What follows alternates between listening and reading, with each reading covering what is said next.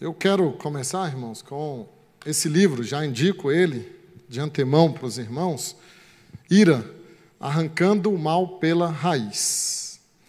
E o autor, ele já na introdução deixa bem claro como que é difícil nós lidarmos com a ira. Ele diz o seguinte: a ira para alguns é para alguns o que a pornografia é para outros, um gigante invencível. A ira é para alguns o que a pornografia é para outros, um gigante invencível. Então, muita gente está lidando com a ira numa luta inglória, numa luta cotidiana, diária, e muitas vezes sendo vencidos por, por essa realidade né, de um coração irado, de uma vida irascível. Eu indico aí para você esse livro, Ir Arrancando o Mal pela Raiz, do Dr. Robert. Esse outro livro é muito bom. É, o, a tradução dele é O Grito da Alma. É, e esse livro também trata da perspectiva bíblica das nossas emoções. E a tese fundamental do autor é essa aí são dois autores, né? As nossas emoções, sejam elas positivas ou negativas, falam sobre Deus e sobre o nosso relacionamento com Ele. Ô, Romário, eu acho que não está tendo retorno aqui, não. Não estou me ouvindo bem, não. Deixa eu virar aqui essa caixinha. Então, as nossas emoções, elas mostram isso. Qual é a nossa visão a respeito de Deus? Agora ficou bom. Nossa visão a respeito de Deus. Né? O que, que são emoções, irmãos? Como é que nós definimos emoções? A palavra emoção significa, são as moções do coração. Isso é emoção, moções, vem de moções. O que, que são moções? Movimentos do coração.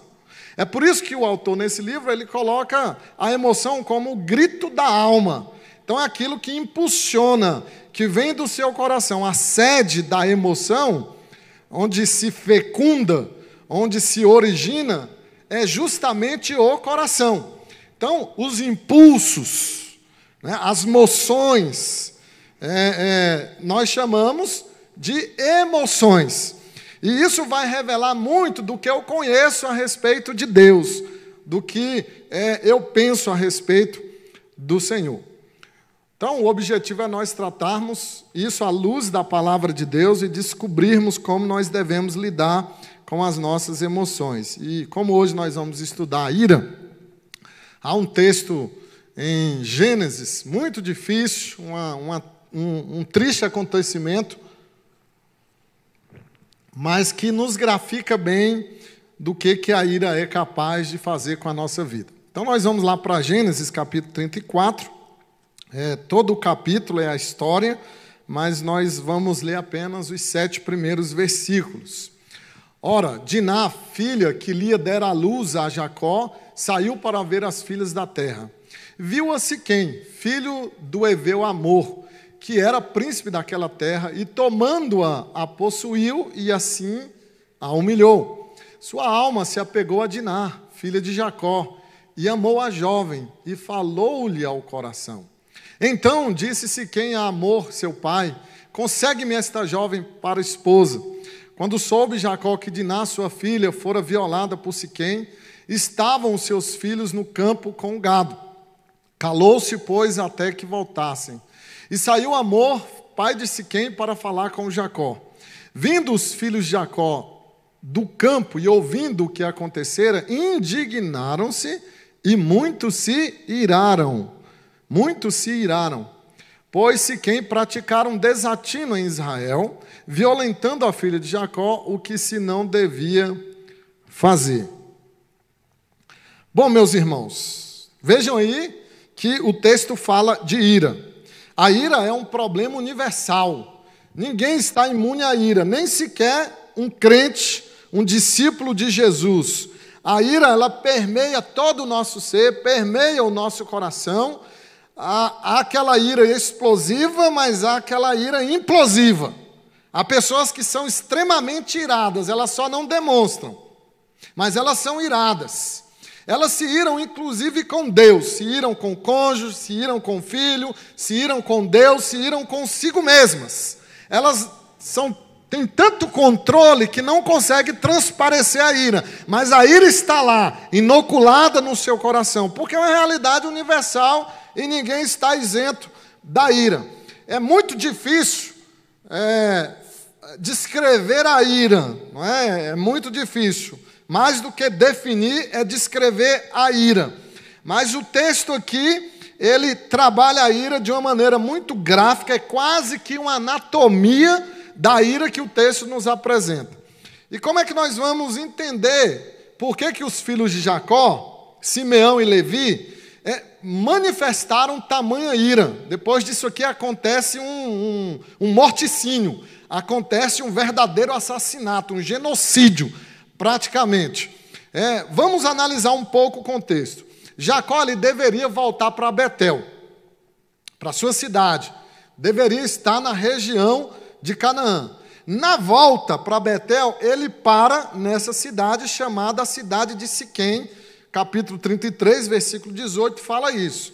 E veja que Jacó, ele está desobedecendo a Deus. Eles já tiveram um encontro com Deus, relatado ainda no capítulo 3, ele luta com Deus lá no Val do Jaboque, Deus muda o seu nome para Israel, e vejam que na cidade de Siquém, onde ele para, e ele não só para, ele viu uns campos lá, ele compra os campos dos filhos de Amor, que era pai de Siquém, é, e no verso 20, o último versículo do capítulo anterior, 33, diz então que ele constrói um altar. Veja que ele está desobedecendo a Deus, ele deveria voltar para Betel, mas ele para numa terra pagã, ele olha para os campos, se interessa, compra, arma a sua tenda e passa a morar lá. E aí ele constrói um altar, dando a ideia de permanência, de que ele irá ficar. Então é mais ou menos assim: eu estou desobedecendo a Deus, mas eu levantei um altar, vou ficar aqui. E isso é, custou caro para Jacó. E é interessante que ele se identifica como Jacó, mesmo Deus tendo mudado o seu nome para Israel. Ou seja, ele está voltando àquela velha índole né, de enganador, de trapaceiro, é, é, de, de estelionatário. Então, ele não se identifica como Israel, ele se identifica como Jacó. O texto apresenta como é, Jacó sendo o pai de, de, de Simeão e de Levi. Aí nós entramos no capítulo 34 que mostra a ira tremenda dos filhos de Jacó. Então, como eu falei para vocês, a ira é uma reação comum dos nossos corações. Ela habita os nossos corações. Talvez você não lute contra drogas, você não lute contra roubos, você não lute contra imoralidade, mas você luta contra a ira. Você sente ira quando as coisas não acontecem do seu jeito, quando o seu cônjuge não te ama do jeito que você queria que ele te amasse, quando ele não dá a atenção que você queria que ele desse, você abriga no seu coração ira. Nem toda ira é ruim, nem toda ira é pecaminosa. A ira é justa. Por isso que o texto lá de Efésios, capítulo 4, diz: irai-vos, mas não pequeis. Então há uma ira justa. A ira de Deus é justa, a ira de homem, que é justa também, raramente acontece da sua ira ser justa, mas pode ser que ela seja justa. Eu não vou tratar da ira justa aqui, eu vou tratar dos efeitos da ira pecaminosa na nossa vida. Então o texto nos apresenta Simeão, Levi e Diná. Eles eram filhos de Jacó da mesma mãe, eram irmãos comuns. Jacó ele comprara a terra que eu mencionei para vocês, lá em Siquém, na região de Siquém. É, Siquém era príncipe dessa terra, filho de Amor, um jovem. E ele então é, se envolve com um relacionamento sexual com Diná, a filha de Jacó, sem que ele se casasse. A impressão que dá, ao ler assim o texto de primeira mão, é que inclusive houve um, um estupro. Mas não, não é bem assim. Embora muitos comentaristas falem de um estupro, não foi bem um estupro. Parece que foi algo mais consensual. Não importa. Foi um erro, porque eles não eram casados. O verso 2 diz que ele a possuiu e a humilhou. É, antes diz que ela saiu né, para passear pela terra, para ver os campos, fazer amizade com outras jovens. Então, é, no verso 2 diz que o príncipe viu-a e ele então a possuiu e a humilhou. E, e, e, a coisa se estende mais, porque, olha só, no verso de número 26, quando eles voltam lá, depois de terem feito uma negociação muito fingida, os filhos de Jacó, eles voltam lá e dá a entender o verso 26 que Diná estava já morando, já estava na casa de Siquém. Verso 26 então diz que eles tomaram Diná da casa de Siquém e saíram. Por que, que eu digo que parece que foi algo mais consensual do, é, é, da paixão de dois jovens, né? Primeiro, porque nós vemos no texto claramente que Siquém se apaixonou, ele amou Diná. E no verso é, de número, ah, número 8, não, número, não é o verso número 8, diz que ele falou-lhe ao coração. Verso de número 3. Sua alma se apegou a Diná, filha de Jacó, e amou a jovem e falou-lhe ao coração. Houve uma correspondência. Ela aceitou esse amor, ela aceitou essa paixão.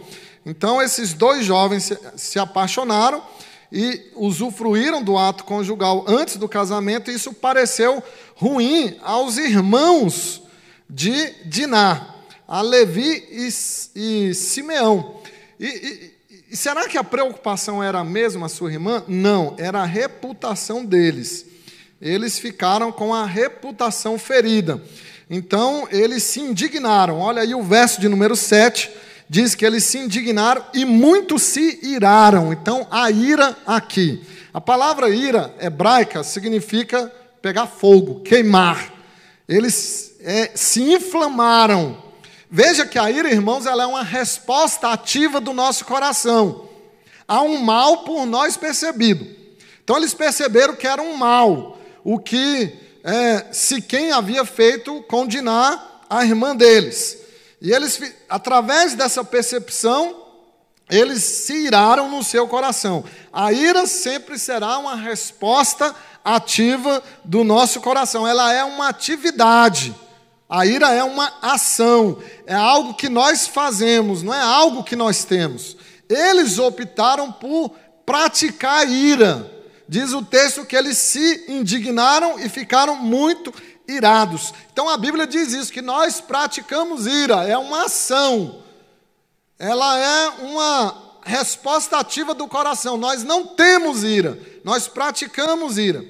Por isso que ela pode ser sim uma emoção também, uma emoção, uma emoção perturbadora, uma emoção moral, porque ela é uma resposta a um mal que nós temos percebido. Veja que a nossa percepção, que pode ser exata, pode ser inexata, a nossa percepção pode ser correta, pode ser incorreta, então não confie muito nas suas percepções, porque você pode confundir seu ego ferido, sua reputação ferida, com algo de fato injusto que tenha acontecido. E esses irmãos, eles estão preocupados com a sua reputação, não era bem com a sua irmã.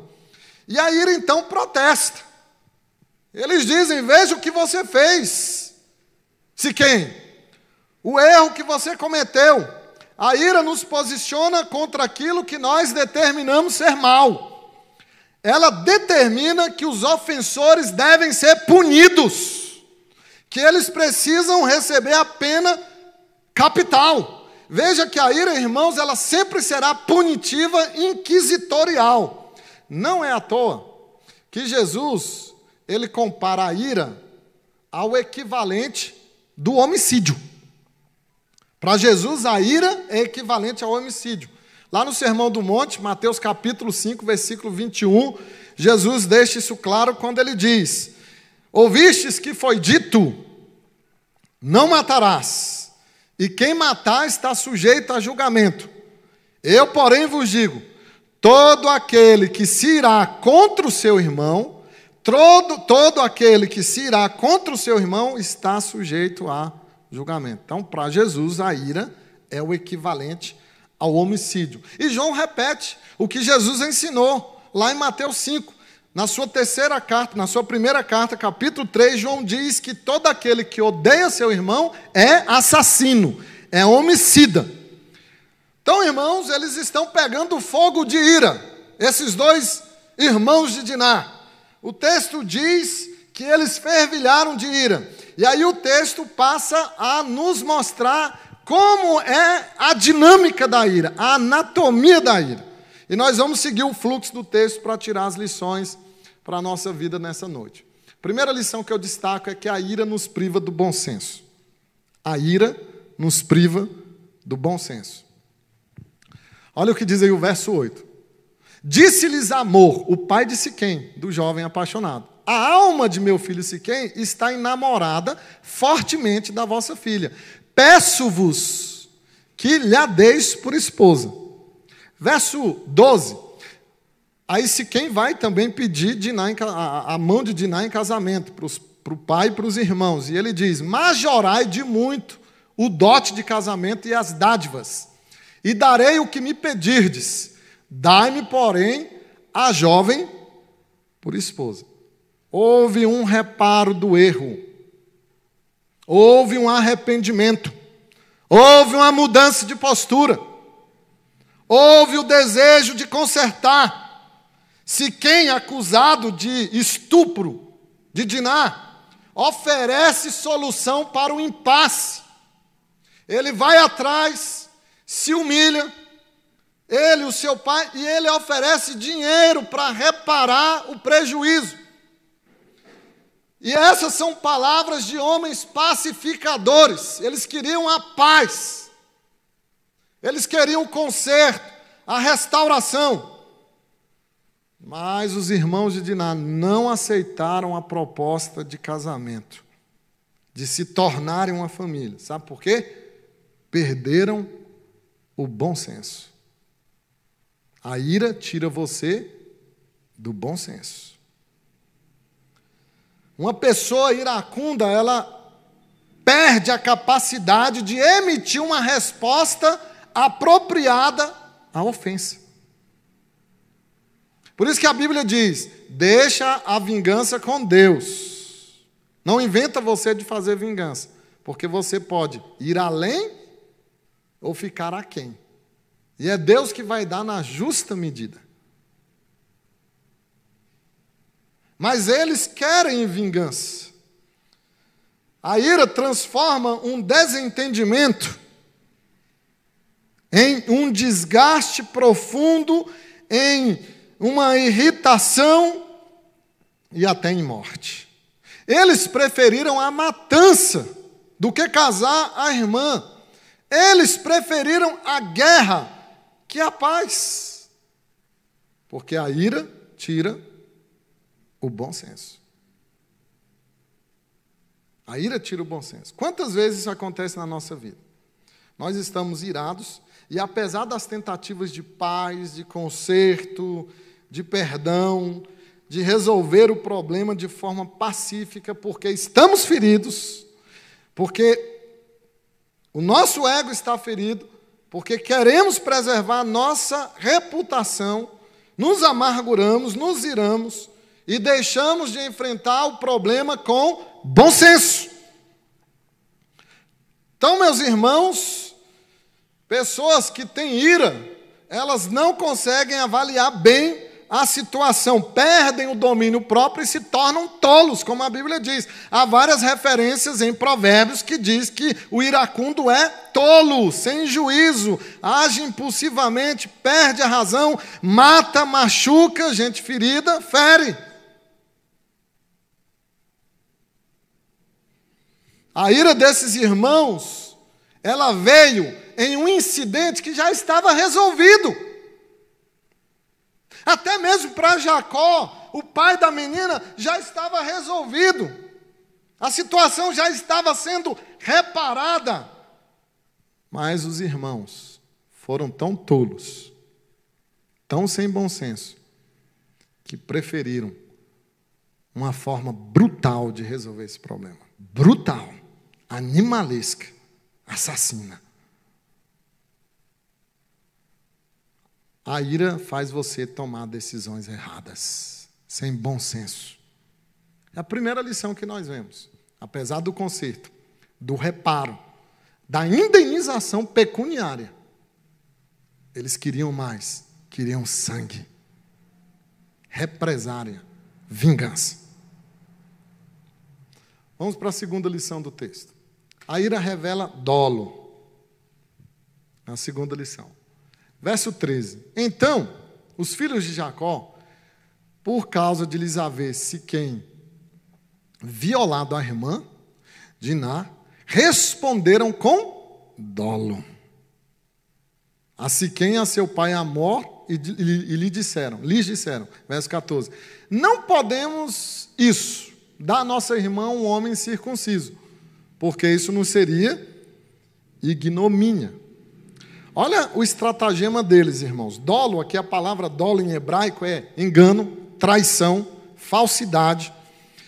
Os filhos de Jacó, Simeão e Levi, eles fingiram aceitar a proposta de paz, estabeleceram algumas condições, não é? Se você continuar a leitura, eles disseram: olha, nós somos judeus e somos circuncidados. Nós até aceitamos a proposta de casamento, se vocês circuncidarem todos os homens da cidade, porque eles já tinham um plano, uma estratégia cruel, brutal, maligna. Eles falsamente trabalharam nos bastidores. Eles falaram falsamente, tão falsamente, irmãos, que o verso 21, se quem quando foi falar com os homens da sua cidade para fazer a proposta de circuncisão, ele disse: Estes homens são pacíficos, eles são gente boa, eles são bons, vamos nos circuncidar para resolver o impasse. Eles deixaram a entender que eram confiáveis, que eram leais, que eram amigos, mas eram mentirosos, eram pessoas dolosas, maquiavélicas. Isso aqui é maquiavélico. Nem Satanás entrou nessa trama. Não, não aparece Satanás aqui. É o coração humano maquinando o, o, o, o mal, que é maquiavélico. Então, meus irmãos, eles alegam estar envergonhados, mas eles eram pessoas enganosas, cheias de falsidade, de maldade. Eles eram piores do que Siquém. Os filhos de Jacó eram piores, porque a ira pecaminosa faz isso com você, faz você ficar pior que o seu ofensor, faz você praticar algo pior que o seu ofensor. Aquilo que te escandaliza, você é capaz de fazer pior. Há pessoas que são como Simeão e Levi, iradas, só que elas escondem sua ira de trás de um sorriso belo. Eles estavam escondendo a maldade, a ira, de trás dessa suposta vergonha. Então o texto deixa claro, irmãos, que a ira deles tem a ver com a falsidade. Eles concordaram com os lábios de aceitarem a proposta de paz que Siquém havia feito. Mas só foi com os lábios. No coração eles já haviam planejado um assassinato em massa. É por isso que a Bíblia, quando fala da ira, ela nos apresenta a ira como um pecado de superfície. Ela aponta para algo mais profundo do nosso coração, para os ídolos do nosso coração. A ira tem a ver com coisas que nós perdemos. Nós nos iramos por aquilo que nós perdemos. Nós nos iramos por aquilo que nós não temos. Ela sempre está conectada, a ira, com os ídolos do nosso coração, sobretudo com a nossa reputação. Então é um pecado que aponta para pecados mais graves. É como uma cortina de fumaça, a ira, que revela neles o dolo. Eles planejaram uma vingança, mas supostamente aceitaram o tratado de paz. Então nós vimos que a ira priva o bom senso e revela dolo. Segundo, terceiro. Ah, eu coloquei essa frase aqui porque veja bem como é interessante o dolo deles. Eles foram muito cruéis, muito. Eles fizeram algo desproporcional à ofensa. Totalmente desproporcional. Se você é cruel por uma causa justa, você continua cruel. Ainda assim você é cruel. Não use causas justas para ser cruel. Para ter dolo. Para agir com dolo no seu coração. Então, eles fizeram isso. A causa é justa, vamos ser cruéis. Para Deus, não. A terceira lição: a ira embrutece. Verso 25. Ao terceiro dia, quando os homens sentiam mais forte a dor, dois dos filhos de Jacó, Simeão e Levi, irmãos de Diná, tomaram cada um a sua espada, entraram inesperadamente na cidade e mataram os homens todos. Então, olha só. O texto até diz que Siquém era um cara gente boa, ele só cometeu um erro de ter se deitado com Diná. Veja que o texto diz aqui, no verso 19, não tardou o jovem em fazer isso, o que? Aceitar circuncidar todos os homens da, da cidade porque amava a filha de Jacó e era o mais honrado de toda a casa de seu pai. Então ele era um homem honrado, que errou, obviamente. Ele aceitou a proposta. E diz então, verso 24, ele ficou na porta da cidade dizendo: Olha, eles são pessoas boas, nós precisamos resolver o um impasse, não entrar em guerra com eles, vamos nos circuncidar. Verso 24: Deram ouvidos a Amor e a Siquém, seu filho, todos os que saíam da porta da cidade, todo homem foi circuncidado, dos que saíam para a porta da cidade. Então, veja bem, num tempo que não havia bisturi, não havia anestesia, esses homens tiveram o prepúcio do seu membro cortado, e diz o texto que, quando ele sentiu mais forte a dor, no terceiro dia, tudo inflamado, imagina o homem com o seu membro operado, cortado, sentindo dor, ele não podia nem andar. É nesse momento que eles covardemente entram inesperadamente e matam todos os homens, todos os siquemitas, numa ação monstruosa, eles se transformaram em monstros. A ira embrutece, a ira te transforma em monstro, e tudo isso por causa da reputação deles. Olha o último versículo. Como é que eles justificam essa matança? Verso 31. Abusaria ele de nossa irmã como se fosse prostituta? Eles justificam esse, essa carnificina de matarem todos os homens, esse morticínio, por causa da reputação que eles queriam ter. A ira embrutece, te deixa bruto, animalesco, mal. Totalmente desproporcional. Nada justifica isso aqui. Nada. Mas eles estavam inflamados, como diz o texto, pela ira. E foram lá e mataram todos. E não só mataram, aí a gente vê o dolo mesmo. Eles matam, pegam o espólio, todos os bens, as crianças e as mulheres e transformam em escravos. Olha o interesse. Era mesmo Diná? Não se tratava deles, porque o irado sempre se tratará dele. Não é bem da ofensa, mas é dele, do seu coração. Mas há uma quarta lição, terrível, que a ira traz mais ira. Ira gera ira. Verso 30. Então disse Jacó a Simeão e a Levi: Vós me afligistes e me fizestes odioso entre os moradores desta terra, entre os cananeus e os ferezeus, sendo nós pouca gente, reunir-se-ão contra mim e serei destruído eu e a minha casa. Jacó, irmãos, ele não aceita o que os filhos fizeram. Isso machucou Jacó. Apesar do que havia acontecido com Diná, não era para eles terem feito isso. Até Jacó acreditou na proposta de paz deles. Nem Jacó imaginava que eles iriam lá no meio da dor daquele povo circuncidado, matar todos os homens, roubar os bens deles, roubar as mulheres e as crianças, fazê-los escravos. E agora o que que diz? Os povos vizinhos e pagãos ao saberem dessa história, iriam odiar Jacó. Iriam perseguir Jacó. Iriam matar Jacó e sua família. Tanto é que ele teve que ir embora, corrido. Porque ira traz ira. Ira gera ira. Porque você merece tudo aquilo que você oferece. E não é exatamente isso que acontece conosco quando nós ferimos e machucamos os outros, quando nós nos iramos. Quantas vezes somos capazes de dizer, depois do nosso acesso de ira, que estamos errados?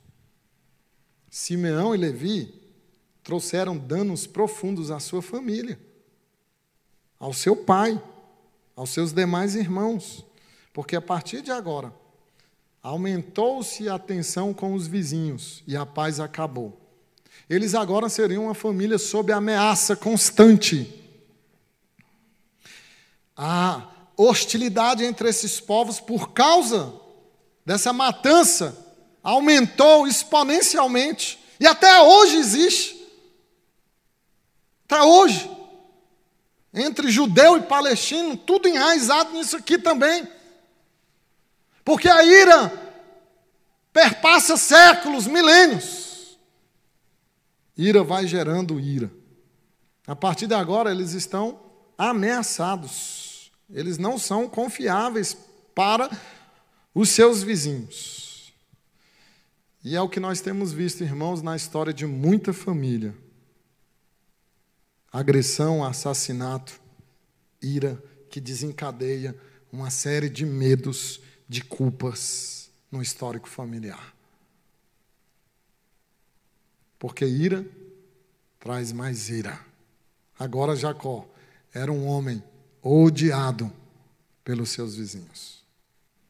A ira nos priva do bom senso, revela dolo, a ira embrutece, a ira traz mais ira, mas há uma quinta lição. E aí nós temos que ir lá para o capítulo 49. Veja como a ira passa anos, né? Agora Jacó já está morrendo. No capítulo 49 de Gênesis, versos 5 e 7, Jacó vai abençoar os seus filhos. E olha o que, que acontece com a bênção de Simeão e Levi. Os mesmos, covardes irados, que mataram todos os siquemitas, que dizimaram um povo. Veja a bênção que Jacó dá. Ou, ou seja, ele não dá bênção, né? Porque a ira afasta as bênçãos. A ira afasta as bênçãos. Sime, Simeão e Levi são irmãos. As suas espadas são instrumentos de violência. No seu conselho, não entre minha alma com o seu agrupamento. Minha glória não se ajunte, porque no seu furor mataram homens. E na sua vontade perversa, que prova que não era a questão da irmã, na sua vontade perversa já retaram touros. Maldito seja o teu furor, pois era forte, e a sua ira, pois era dura.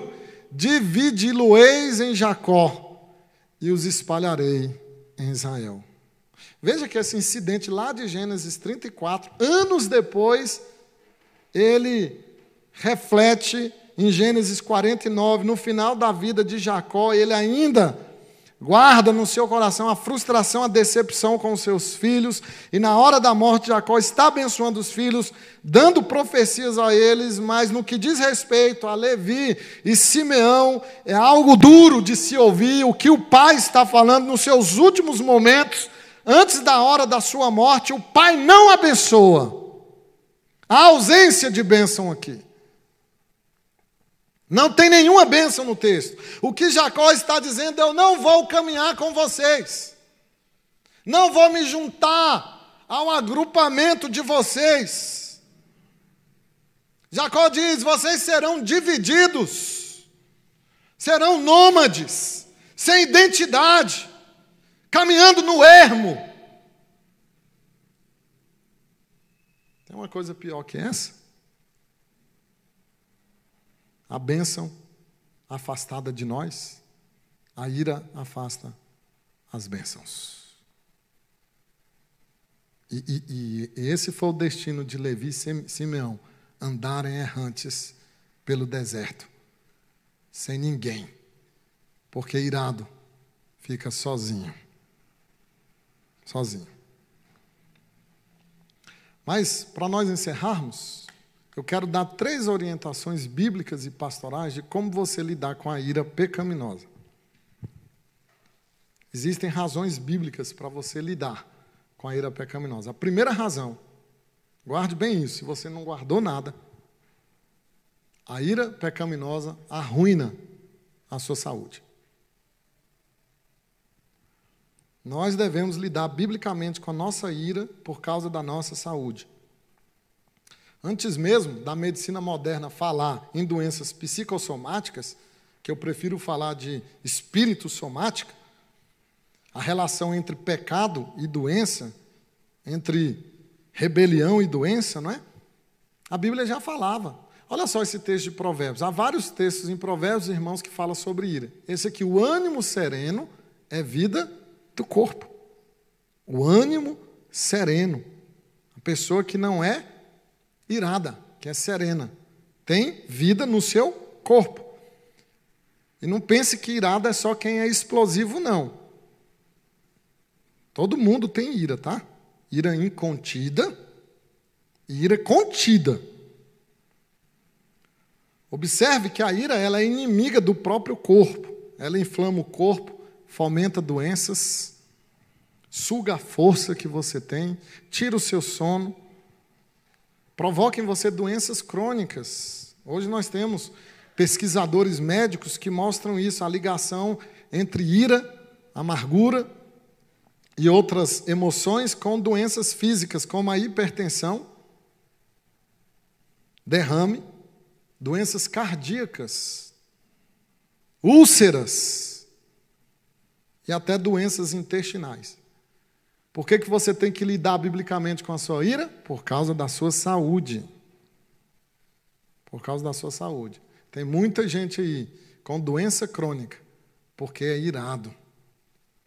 Segunda razão, porque a ira pecaminosa destrói relacionamentos. É a segunda razão de você lidar biblicamente com a ira. Ela machuca e separa as pessoas.